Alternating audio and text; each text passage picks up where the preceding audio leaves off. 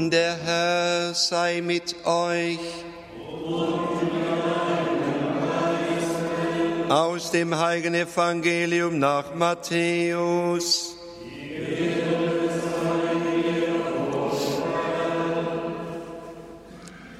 Nachdem die Frauen die Botschaft des Engels vernommen hatten, verließen sie sogleich das Grab und einen voll Furcht und großer Freude zu seinen Jüngern, um ihnen die Botschaft zu verkünden. Plötzlich kam ihnen Jesus entgegen und sagte, seid gegrüßt. Sie gingen auf ihn zu, warfen sich vor ihm nieder und umfassten seine Füße. Da sagte Jesus zu ihnen, fürchtet euch nicht, geht und sagt meinen Brüdern, so nach Galiläa gehen. Dort werden sie mich sehen. Noch während die Frauen unterwegs waren, kamen einige von den Wächtern in die Stadt und berichteten den hohen Priestern alles, was geschehen war. Diese fassten gemeinsam mit den Ältesten den Beschluss, die Soldaten zu bestechen.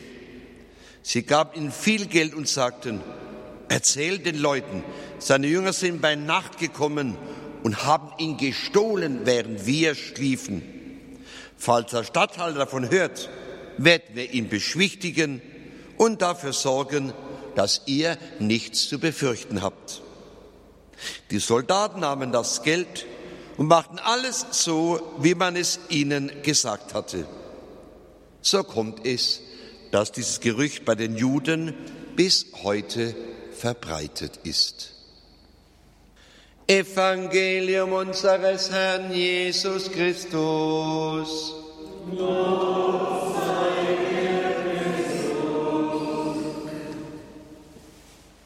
Liebe Schwestern und Brüder, liebe Mitfeiernde bei Radio Horeb, dieses Evangelium und alle österlichen Evangelien sind so sprechend für uns, Vielleicht, weil wir gerade durch das Fest eben auch viel aufmerksamer sind auf diese Botschaft und froh sind um diese Botschaft, dass der Herr lebt.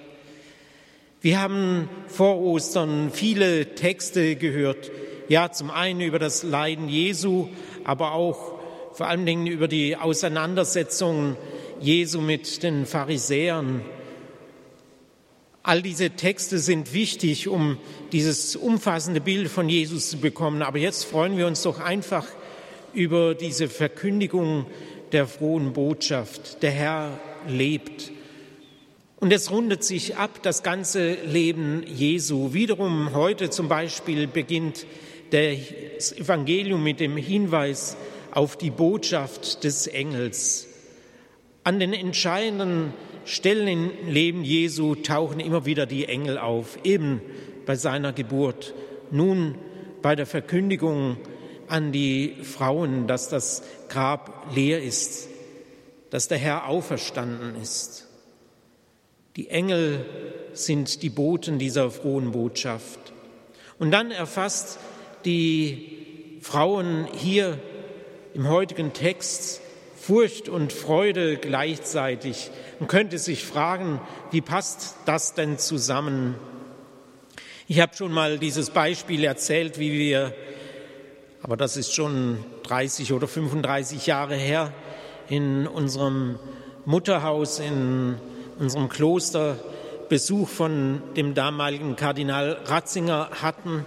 Und ich war damals noch ein junger Student und waren noch manche andere dort und es war ein Gespräch anberaumt und wir sollten uns gute Fragen überlegen, um sie ihm zu stellen. Und alle hatten wir vor diesem großen Kirchenmann doch irgendwie jetzt nicht Furcht im Sinne von Angst, aber Ehrfurcht. Und wie das Gespräch losgehen sollte, trat Totenstille ein. Keiner wollte die erste Frage stellen. Jeder hatte gedacht, nur nichts Dummes fragen. Doch dann hatte Kardinal Ratzinger mit seinem bayerischen Dialekt einen kleinen Scherz gemacht und damit brach die Stimmung auf und es entstand ein völlig gelöstes, aber hochinteressantes Gespräch.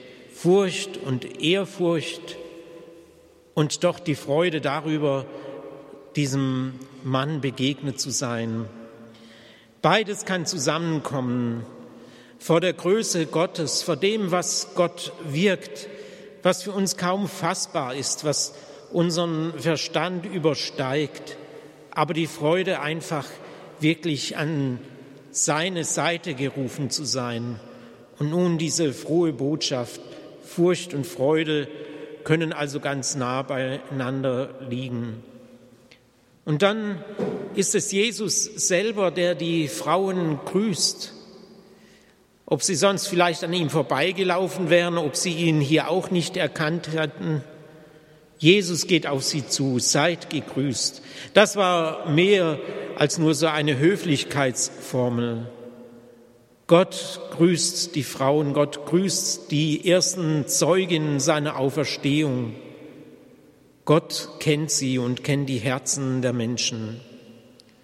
Und sie antworten sofort, indem sie auf Jesus zugehen, ihm zu Füßen fallen, ihn umfassen. Eine Geste der Ehrfurcht, vielleicht sogar der Anbetung, der Anerkennung seiner Würde. Dieses Niederfallen ist wirklich schon fast ein Glaubensbekenntnis. Und dabei bleibt es nicht stehen.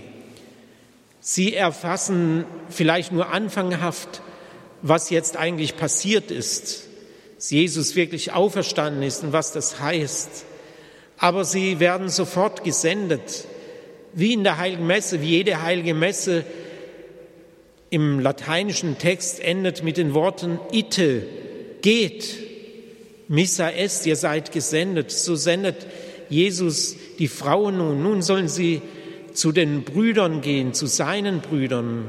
Geht und sagt meinen Brüdern, also den Aposteln, sie sollen nach Galiläa gehen und dort werden sie mich sehen. Da ist vielleicht dieses eine erstaunlich, dass hier ab diesem Zeitpunkt, ab dem Zeitpunkt der Auferstehung, Jesus seine Freunde, seine Apostel, die Jünger einfach mit Brüder bezeichnet. Es ist also etwas Neues geworden.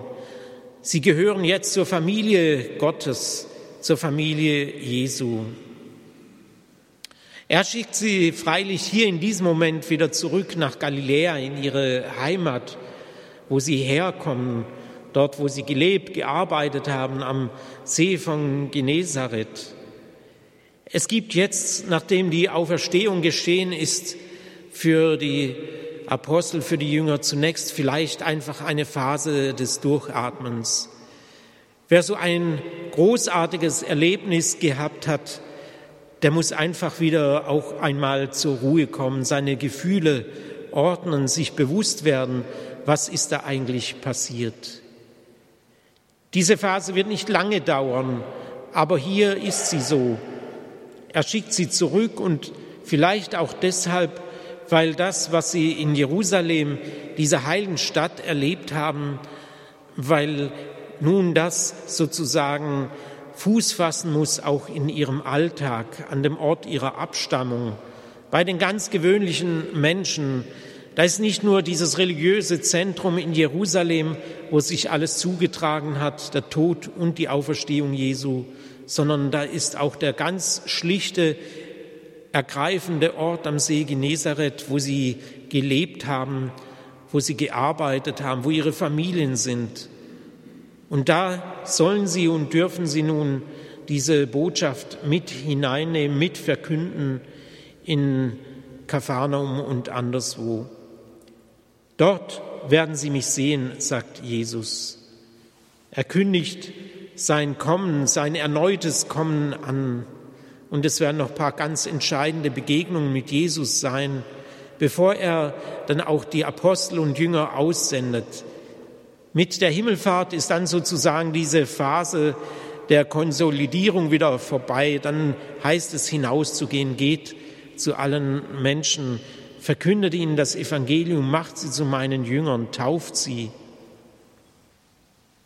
Wir haben Ostern gefeiert, wir feiern es.